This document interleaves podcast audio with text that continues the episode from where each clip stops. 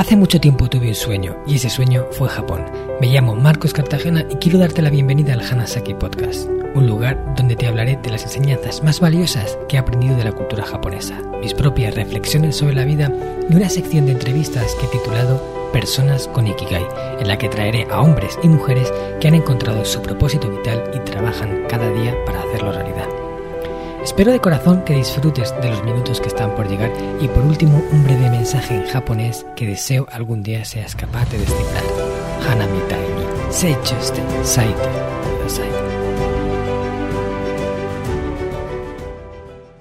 Hola a todos mis queridos oyentes del Hanasaki Podcast Creciendo con Japón. Nani o shinjiteiru ka no kana. Os he dicho en japonés si sois realmente conscientes de aquello en lo que creéis.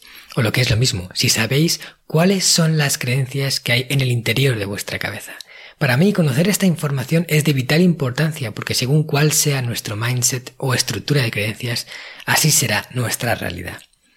Si hay algo que todo ser humano debería de hacer una vez en su vida, o varias, mejor dicho, es revisar de forma completa esta red de ideas que consideramos como verdad y cuestionarla para intentar encontrar aquellas creencias que están instauradas en nuestra mente y que sin nosotros saberlo, trabajan cada día para hacernos la vida más difícil. No te pierdas este episodio porque algunos de los conceptos de los que hoy vamos a hablar pueden literalmente cambiarte la vida. Vamos allá con el episodio. En primer lugar, quiero hablar acerca de, qué son las creencias para mí y por qué son tan importantes. Bien, las creencias son ideas, como os he dicho en la intro, ideas que nosotros hemos asumido como verdad. Por algún motivo, a lo largo de nuestra vida, hemos ido adquiriendo esas ideas que se han instaurado en nuestra mente y han ido conformando lo que se llama el mindset, o sea, lo que es esa estructura de creencias validadas por nosotros mismos. ¿Cómo han llegado ahí? Pues eh, seguramente una gran parte vengan de la educación que hemos recibido en nuestra infancia por parte de nuestros padres. Ahí vienen un buen set de creencias. Luego otro buen set de creencias viene a través de las personas con las que hemos interactuado desde que nacimos hasta aquí, ya no solo nuestros padres, sino también nuestros amigos en el colegio, nuestros amigos incluso un poco más adelante, también en el entorno en el que nos hemos criado, por ejemplo, eh, el colegio, los profesores, la misma sociedad nos va instaurando creencias, la televisión, son muchos los agentes que se encargan de introducir esas ideas en nuestra cabeza. Y nosotros muchas veces las asimilamos como verdad sin ni siquiera cuestionarlas. Y es sorprendente cómo hay una grandísima cantidad de personas que creen cosas que son eh, literalmente absurdas o fácilmente demostrables por la ciencia y por muchos otros métodos que son falsas y aún así las creen y se aferran a ellas con mucha fuerza. Hay otras que por el contrario son más difíciles de detectar y son incluso ambiguas o difíciles de demostrar, cuestionables o incluso no hay una forma de saber si es cierta o no, son creencias y cada uno pues puede tener las suyas.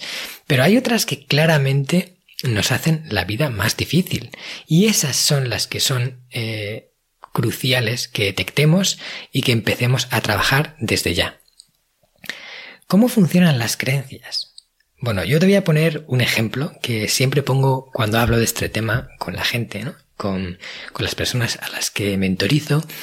Y a mí me gusta compararlo como si fueran programas informáticos y nuestro cerebro en realidad un superordenador. Y, y bueno, no creo que esté muy alejado de ese concepto. Cada creencia es un programa informático y en función de esos programas que hayan instalado, instalados, nosotros vamos a reaccionar. Es como la constitución que marca qué es verdad, qué es mentira y cómo debería de comportarse nuestra mente en función de esas creencias. ¿Vale? Si tenemos una creencia que dice X, nosotros vamos a reaccionar ante ese acontecimiento, ¿vale? Pasándolo con el filtro de X de esa creencia. Voy a poner un ejemplo. Una creencia en la cual nosotros pensemos que los perros en general nosotros tenemos asumida la creencia de que los perros en general son peligrosos. Si eso es lo que pensamos, si esa es la verdad que hemos asumido, por la razón que sea, por la razón que fuera en el pasado que viviéramos alguna experiencia relacionada con perros y, entendiéramos esa verdad, ¿no? Como que son agresivos, son dañinos, o sea algo que nos han contado y al final nosotros hemos asumido como verdad. El caso es que cuando veamos un perro, nuestro cuerpo va a reaccionar y se van a desencadenar las emociones. Las emociones son esos detonantes que nos impulsan a tomar una acción. Si nosotros sentimos miedo, ese miedo nos impulsa a escapar del perro. Si nosotros sentimos enfado, ira, esa emoción nos impulsa a la agresión, al ataque o a la defensa. Si nosotros sentimos tristeza, esa emoción de la tristeza nos impulsa a la reflexión, a repasar lo que ha ocurrido. Cada emoción está pensada para llevarnos a tomar una acción. Y las emociones se desatan sobre todo por las creencias, que es lo que va antes. ¿Qué tú crees? Entonces sabrás cómo tú vas a reaccionar. Si piensas que los perros son malos, vas a reaccionar mal. Si por el contrario piensas que los perros son animales entrañables, bonitos y que no son peligrosos, cuando veas uno, lo que te saldrá de dentro será ganas de tocarlo. Pero todo está basado en esa idea que hay previa, en esa creencia que hay. Pues así funciona todo. Esos programas están ahí instalados, muchos de ellos los conocemos, pero una gran parte no somos conscientes de que existen, y están en la sombra manejando los hilos. Manejan los hilos de cómo reaccionamos, manejan los hilos de muchas de las decisiones que tomamos. Y esto no es malo, esto funciona así porque es una forma fácil para nuestro cerebro de tomar decisiones, muchas de las decisiones que hay que hacer en el día a día. Si tuviéramos que replantearnos todo, cuestionarlo todo y analizar en detalle todo nuestro cerebro, acabaría exhausto. Sin embargo, una creencia firme sobre algo nos ayuda a decidir rápido y muchas veces de forma inconsciente. Pero ¿qué pasa si esa creencia es una creencia que nos hace daño o nos limita o nos impide o directamente nos lleva por una línea que no es la positiva? Pues en ese caso ya os puedo decir que nos va a traer muchos dolores de cabeza. Yo cuando me fui a Japón, esa primera vez, ese primer año que estuve allí, tuve un, verdadero shock a nivel de creencias, porque me di cuenta de que muchas de las cosas que pensaba en realidad no eran ciertas. El hecho de enfrentarme a esa situación, de irte a una cultura totalmente diferente, de vivir allí, de integrarte allí, de ver lo que ellos creen que es cierto, que en muchas ocasiones es diferente, en, en varios aspectos diferente a lo que nosotros creemos que es cierto, y cómo el hecho de que esas creencias estén instauradas incluso a nivel de sociedad les hace funcionar de forma diferente en aspectos que, quizás yo pensaba que todo el mundo era así. Y no todo el mundo era así. Estas experiencias de vivir en lugares diferentes, como Japón o cualquier otro sitio, y cuanto más diferente sea la cultura, más te ayuda a replantearte ciertas cosas. Y yo en Japón vi ideas que nosotros en España no tenemos y que quizás si instaurásemos a nivel grupal, si las incluyésemos como las verdades, hay diferentes aspectos que nuestra sociedad funcionaría mejor. También, al contrario, también hay ideas que ellos tienen que les hacen daño y que si creyeran de forma diferente como hacemos, por ejemplo, aquí en España o en los países latinos, a ellos les iría mejor. Por eso es tan importante conocer diferentes lugares, diferentes culturas y replantearte qué tú has asimilado como verdad, por la razón que sea. Muchas veces tú no has decidido qué está en tu cabeza. En general, no lo has hecho. El 99,9% de todo lo que hay en tu cabeza ha entrado ahí por un motivo ajeno a tu voluntad. Ahora es el momento de hacer una acción consciente y decir, a ver, ¿qué hay dentro? ¿Qué hay en, mi cabeza? Y ¿eso que hay es cierto o no lo es? Simplemente esa pregunta. ¿Esto que yo creo, ahora soy consciente, en realidad es cierto o en realidad es falso? Ese ejercicio es alucinante y lamentablemente lo hacemos muy poco. Se hace muy poco. Muy poca gente que lo hace. Y yo creo como he dicho en la intro, que debería de ser de práctica no solo regular, sino esencial, y todas las personas deberíamos de hacer ese replanteamiento. Además es que las creencias se van traspasando de, de, generación en generación, son ideas que se mantienen en el tiempo, muchas de esas ideas dañinas se han ido perpetuando porque los padres, que firmemente creían en ellas, se la transmitían tan fuerte a sus hijos que luego sus hijos las asumían como una verdad inamovible y la protegían y la volvían a transmitir. Hablamos de, de creencias muy duras, como por ejemplo el racismo o la homofobia. El racismo y la homofobia no son otra cosa que creencias. Es la creencia, por ejemplo, en el caso del racismo, de que una persona de un color diferente al tuyo es peor que tú y que quizás merece un trato inferior o incluso merece que las despreciemos o que son como de, baja calaña o que son personas poco fiables. A saber, qué cúmulo de ideas envuelve el racismo en la cabeza de cada una de las personas. Pero el caso es que una persona racista en realidad cree firmemente, lo cree, que esa persona con la que está teniendo esa actitud eh, de desprecio se merece eso. Y si esa misma persona que está teniendo esa actitud se replanteara esa creencia de verdad y entendiera cuál es la auténtica verdad, y la auténtica verdad es que no hay nadie mejor que otro simplemente por el color de la piel, y que el color de la piel no dictamina nada. Todos somos iguales. Y una vez que entiendes esto de verdad, que entra dentro de ti, que tu mente es capaz de cambiarla, sustituir la idea anterior y reemplazarla por esta, el racismo desaparece como por arte de magia. Desaparece.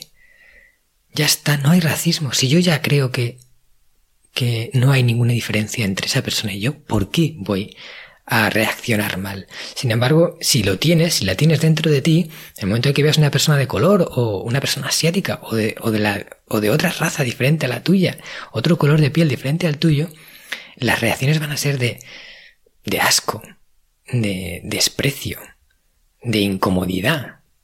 ¿Y eso qué lo está provocando? Lo está provocando un programa informático que ha instalado, instalado en tu mente con mucha fuerza y tú no eres el dueño de esa reacción.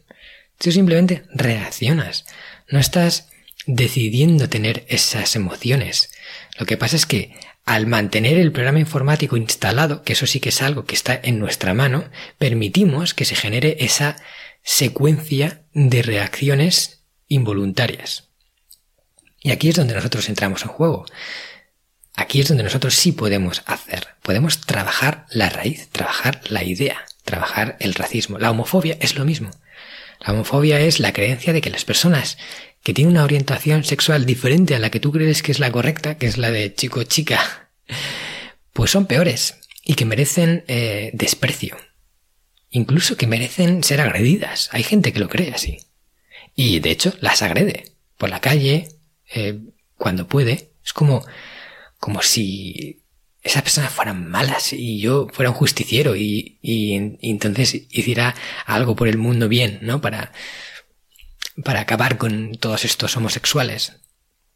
Y en realidad todo es una idea, una idea muy dañina, por supuesto. Una idea que seguramente adquirió de otra persona, quizás de su padre, de su madre, del entorno, a saber qué. Pero hay un momento en el que ya somos adultos, un momento en el que tenemos nuestra propia conciencia, nuestra capacidad de razonar, que, que, tenemos nuestro cerebro completamente formado, una vez que hemos llegado a este punto, es el momento de empezar a hacer el trabajo. Y hacer el trabajo de hacerse cargo de quiénes somos, de hacerse cargo de lo que pensamos, hacerse cargo de lo que creemos. Ese es el trabajo que tenemos cada uno por delante.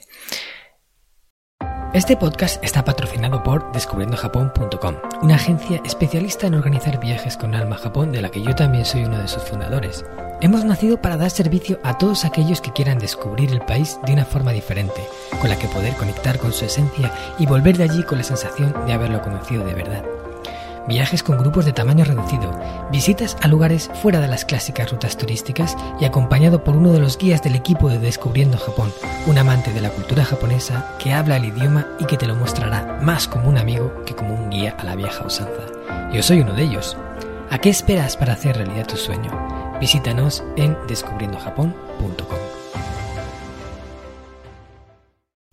Este episodio va sobre el pilar Kaizen del sistema Hanasaki, y aunque la parte de creencias no está en el libro, porque es una de las partes que quedó fuera, es una parte para mí fundamental en lo que es el desarrollo personal, el crecer a nivel personal, el mejorar cada día, el trabajar las creencias es un bloque esencial.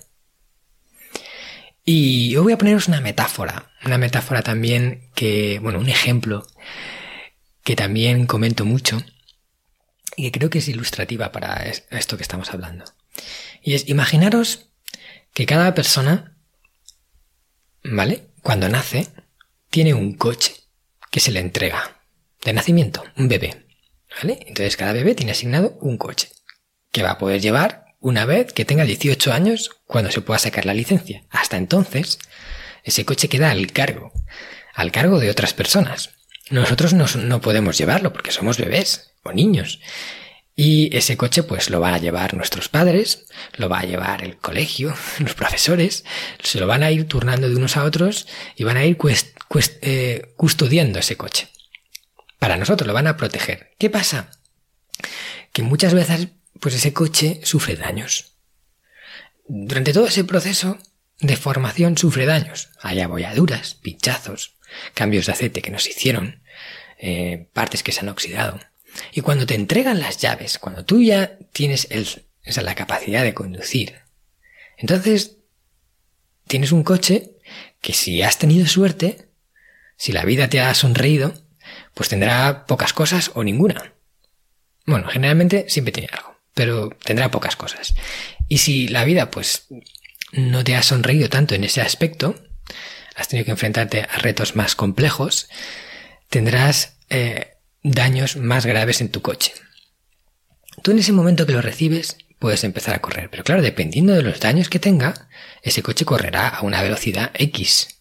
O sea, a lo mejor eh, tú recibes un coche que como mucho puede ir a 70 kilómetros por hora y el vecino de al lado recibe un coche que como mucho puede correr a 150 kilómetros por hora. Entonces, cuando iniciéis el, ese camino, ¿vale? Con el coche que vais a recorrer toda vuestra vida, a velocidad máxima, tú podrás recorrer menos kilómetros que el coche de tu vecino. Y no hay nada que puedas hacer al respecto. Es que la capacidad del coche no da para más. ¿Y qué podemos hacer? Bueno, podemos decir, si quiero recorrer más distancia, pues me voy a tirar más tiempo conduciendo. O bien, y más inteligente, y creo que, que algo que va a permitirte llegar mucho más lejos, es pararte a revisar cuáles son los daños del coche. Pararte a revisar, eh, oye, estas abolladuras, esta aerodinámica, esta rueda pinchada, este aceite que hace que mi coche vaya súper despacio, ¿cómo lo puedo arreglar? Llevarlo al taller, empezar a trabajarlo, empezar a pulirlo, porque luego cuando salgas del taller, a lo mejor no has estado recorriendo distancia en ese tiempo, pero cuando empieces a correr, a lo mejor puedes correr en vez de a 70 como ibas, a 120 o 200. Quién sabe, depende del trabajo que hayas hecho. Y multiplica todos los días de tu vida durante los años que te quedan corriendo a 200 en vez de a 70. La diferencia en kilómetros recorridos será abismal. Por eso es tan importante que las personas inicien el camino del desarrollo personal, el camino de la evolución personal, que traten de mejorar ese coche. Ese coche somos nosotros. Y nosotros estamos a merced de nuestro entorno. Sobre todo cuando somos jóvenes y vulnerables, cuando todavía no tenemos ideas, todos nacemos con esa mente en blanco, eh, nacemos por formar y, y, las creencias, las carencias, muchas de esas cosas se van formando por el camino. Y no somos culpables de eso que se ha construido. Eso sí, una vez tenemos las llaves del coche, una vez ya tenemos nuestro cerebro formado, ¿eh? Y esto ocurre con el cerebro, curiosamente, es el último órgano en desarrollarse y puede llegar a estar formándose hasta los 25 años. O sea que hasta los 25 años no tenemos capacidades plenas de la máquina que manejamos, que es el cuerpo. Pues cuando ya tenemos esas capacidades, ahí es cuando hay que empezar a hacer el trabajo, a hacerse responsable del coche y a llevarlo al taller, a repararlo, a revisarlo bien sin sin querer autoengañarse, no decir, no, no, mi coche va genial y está, está de lujo, así como va. Y, y la gente lo ve alrededor y dice, mira, tío, tienes ahí un problema que te puede hacer ir más lento. Y tú no lo quieres ver. El único perjudicado vas a ser tú, no las otras personas. El único perjudicado de no querer ver las abolladuras y los rotos y los desperfectos. Vas a ser tú, porque correrás menos, avanzarás menos. Y en ese proceso de mejora, ¿no? Ese proceso de Kaizen, que es lo que predica el pilar Kaizen, ¿no? El mejorar constantemente, el evolucionar en vida. El trabajo de las creencias es, por no decir, el bloque más importante. Porque eso es lo que con más fuerza va a dictaminar la velocidad con la que vas a correr. ¿Vale? Bueno, una vez ya tenemos claro esto, eh, lo importante es detectar esas creencias dañinas o limitantes y sustituirlas por otras nuevas y empoderantes.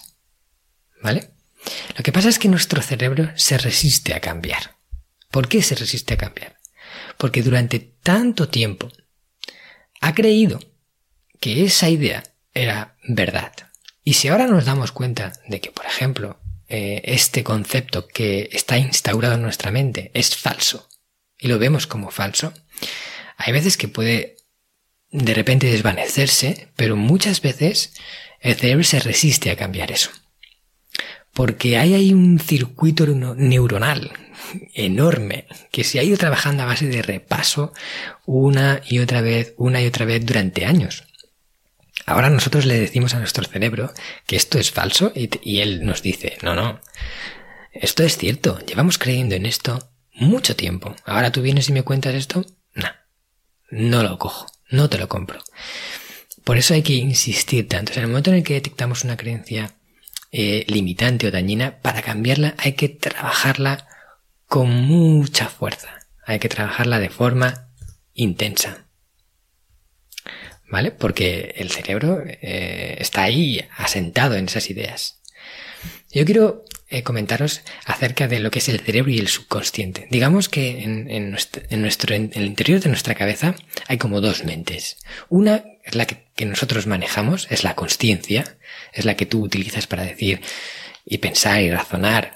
Y si te dicen, oye, piensa en un coche blanco, tú automáticamente vas a generar esa imagen en tu cabeza de forma intencional y vas a ver un coche blanco en tu cabeza. Eso es lo que tú controlas.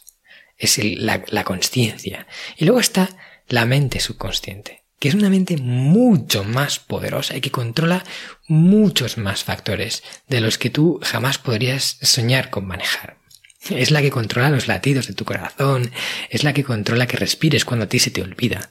¿No? ¿Te has fijado que tú puedes manejar tu respiración de forma consciente, pero cuando se te olvida, ¡bum!, vuelve el piloto automático y se pone a respirar sola? Y de repente te das cuenta otra vez y vuelves a manejarla. Respiras, respiras, respiras, respiras. Eso lo haces de forma consciente. Y luego te pones a hablar de otra cosa y también sigues respirando. ¿Quién se hace cargo de eso? ¿Te lo has preguntado una vez? Pues hay una super máquina ahí haciéndose cargo de muchas cosas. Y esa máquina trabaja por nosotros. Su mayor objetivo en la vida es hacernos el camino más fácil. Es lo que intenta.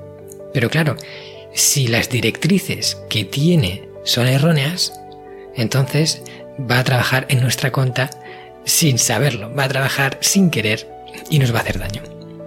Si nosotros somos capaces de poner esa super máquina a favor en la dirección correcta, va a tirar millas, va a correr como nunca ha corrido y, nosotros vamos a ir detrás eh, propulsándonos con esa fuerza.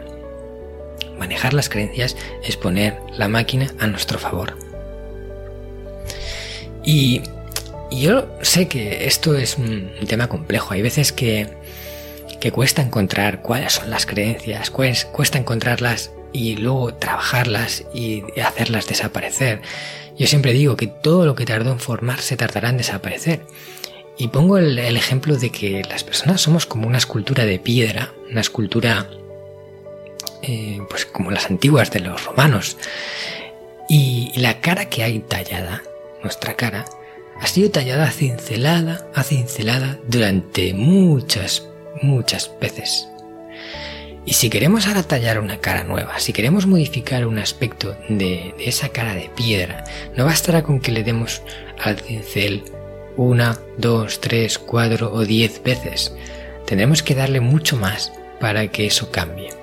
para poder tallar la nueva figura, la nueva figura que ahora de forma consciente queremos construir. Entonces hay que tener paciencia, pero hay que empezar ya, porque si esto tarda, hay algunas ideas que tardan mucho en irse, otras se van en un plis. Pero cuanto antes empecemos, antes podremos tener esa escultura eh, con una pinta mucho mejor y más agradable. Yo, en, el programa que, tengo, el de Reinvención Hanajin, del que os he hablado en alguna ocasión, tengo este punto como uno de los bloques fundamentales del Pilar Kaizen y en todas las ediciones que ha habido hasta ahora, la 1, la 2 y la 3, en el Pilar 1, en las primeras sesiones, trabajamos la parte de creencias. Tengo una metodología que, en verdad, me encantaría poder compartir en este episodio, pero tendríamos que hacer un episodio larguísimo para poder compartirlo y aún así sería complicado el hecho de no poder responder vuestras dudas. Pero eh, en base a todo lo que yo he investigado, a todo lo que yo he aprendido acerca del mindset y las creencias, tengo un método que te ayuda a, primero, detectarlas y segundo, transformarlas y cambiarlas. No es que sea algo fácil, no es algo mágico, porque en, esto de las creencias no existe, pero funciona y es algo que yo me he aplicado toda mi vida. O sea, yo he cambiado mis creencias, no os podéis imaginar cuánto, y las he trabajado muchas veces, muchas veces, hasta que he ido modificándolas y poniéndolas a, mi favor, poniéndolas de forma en que esas creencias trabajaban para mí y no al contrario. Y luego también eh, cómo detectarlas cada uno se puede hacer una introspección a sí mismo, ¿no? Puede hacer reflexión, pero a veces cuesta que aparezca esa idea, ¿no? Y cuesta darse cuenta de qué es una creencia limitante y qué no la es. Es, por ejemplo, a, todas las personas que forman parte del programa les paso un cuestionario con las 100 creencias limitantes que yo he detectado eh, en base a todo lo que he investigado, más habituales en las personas, tanto en relación de pareja, dinero, eh, trabajo, amistades, en muchas áreas. Y se las paso para que cada uno cheque cada una de esas ideas y vea cómo de fuerte las siente en su interior, porque una creencia puede estar muy instaurada, muy fuerte, o puede estar mm, flojita, que apenas inofensiva. Y es verdad que quizás nunca consigamos reducirla a cero, o sea, hacer que esa creencia desaparezca, porque está ahí como casi parte de nuestro ADN. Pero si de 1,8 sobre 10 la bajamos a un 4 o a un 3, ya estamos ganando mucho. Ya quizás estamos inutilizándola, haciendo que, mira, sea tan inofensiva, tan pequeña, que aunque esté, ya no nos haga daño, ya no nos limite, ya no haga que nuestra vida sea peor. Entonces, si quieres trabajarla por ti mismo, yo te animo de verdad a que investigues sobre esto, a que aprendas más sobre las creencias. Hay diferentes libros que hablan sobre estos temas y que te dan su visión de cómo trabajarlas y, lo importante que es em, empezar ya a reconfigurar el mindset. Pero si quieres hacerlo conmigo, puedes en este programa Reinvención Hanajin, en la edición 4, que voy a lanzar para mediados de noviembre. Actualmente me quedan cuatro plazas y si alguno de vosotros está interesado en saber un poco más sobre esto, en hablar conmigo, en comentar eh, si esto podría ser válido para él o ella, eh, por mí sería un placer. Así que me podéis contactar por mi cuenta de correo hola arroba marcoscartagena.com o enviarme un mensaje a mi cuenta de Instagram marcos.cartagena. Yo responderé encantado. ¿Vale? Espero que por lo menos esta idea de qué son las creencias y la importancia que tiene eh, el hecho de trabajarlas entre dentro de vosotros y os impulse a tomar cambios en el futuro. Ya solo con eso habrá valido la pena este episodio. Bueno, pues hasta aquí hemos llegado. Espero que lo hayas disfrutado. Me gustaría pedirte, como siempre hago, que compartas el capítulo con una persona que sepas que lo que hemos hablado hoy le puede ayudar. Alguien, no sé, haz memoria. Estos conceptos de las creencias a esta persona yo creo que le puede eh, ser útil. Y mándaselo por WhatsApp, por email, eh, por Facebook, por la red social que tú quieras, pero envíalo. También te digo que si te ha gustado la temática de hoy en la que hablamos del pilar Kaizen y de cómo trabajarnos a nosotros mismos para convertirnos en nuestra mejor versión, te recomiendo que escuches el episodio número 29 en que habla de, adquirir nuevas habilidades, perseguir el conocimiento y vivir nuevas experiencias como elemento de automejora constante. Por último, te informo de que el miércoles de la semana que viene saldrá un episodio de la sección de personas con Ikigai en la que vamos a hablar sobre un tema un poco tabú. Vamos a hablar de sexo y de cómo podemos utilizar la sexualidad para mejorar nuestra relación de pareja, la actual o futuras, si no tienes. ¿Te atreves a escucharnos? Si la respuesta es que sí, no te pierdas el episodio de la semana que viene. Ya sabes, todos los miércoles el Hanasaki Podcast. Ahora sí, me despido. Boku kite kurete. Sayonara. ¿Qué tal? ¿Te ha gustado el contenido de hoy? Si es así, te estaría súper agradecido si pudieras ponerme una reseña positiva en Apple Podcasts, Evox o la plataforma que utilices de forma habitual. Esto me va a ayudar a hacer llegar a más personas un contenido que realmente creo que es valioso. También te recuerdo que todos los oyentes del podcast tenéis la posibilidad de descargar de forma gratuita el primer capítulo del libro, del cual soy autor, El Sistema Hanasaki, los nueve pilares de Japón para una vida centenaria con sentido, y además un pequeño ebook complementario que he escrito y titulado Los 27 superalimentos de la dieta japonesa, donde hablo de aquellos alimentos que según se cree ayuda a los japoneses más longevos a vivir hasta los 100 años. Puedes descargar estos dos obsequios en marcoscartagena.com barra regalo.